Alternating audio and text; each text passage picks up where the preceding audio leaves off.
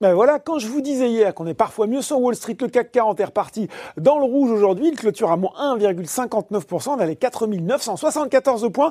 Il a toutefois réduit ses pertes à la clôture alors qu'il a lâché jusqu'à 2,3% en séance. Alors l'indice français a une nouvelle fois été entraîné dans le rouge par la poursuite de la correction sur le marché américain et notamment sur le Nasdaq. Et eh ben oui, le week-end de trois jours n'est pas venu calmer les velléités baissières de l'indice des valeurs de technologie. Il cède 2,7% à 17h45. Euh, sur le seuil des 11 000 points, le Dow Jones lui recule de 1,75%. Euh, parmi les valeurs, on peut citer Tesla qui abandonne 15%. Les investisseurs ont été déçus d'apprendre que le constructeur de voitures électriques n'intégrerait pas l'indice S&P 500 comme il s'y attendait. En revanche, Nicolas bondit de oui 39% après l'annonce par General Motors d'une prise de participation de 11% dans le constructeur de véhicules utilitaires électriques. Sur le marché français, on va commencer par les baisses. Alors les valeurs pétrolières, bois du noir avec le repli du baril de Brent sous les 40 dollars, Technip FMC, CGG ou encore Total sont pénalisés. EDF a aussi été privé de lumière aujourd'hui, le groupe d'énergie a annoncé le lancement d'une émission d'obligations convertibles pour un montant maximal de 2,4 milliards d'euros.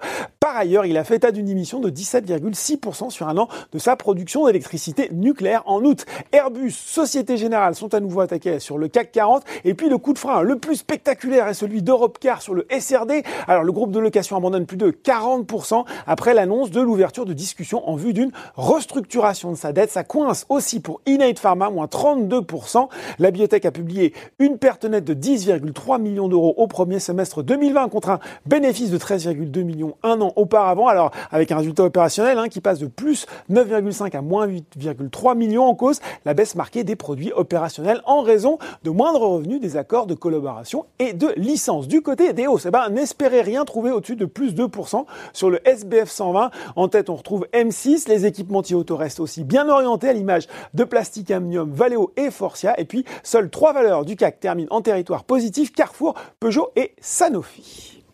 Voilà, c'est tout pour ce soir. En attendant, n'oubliez pas tout le reste de l'actu éco et finance et sur Boursorama.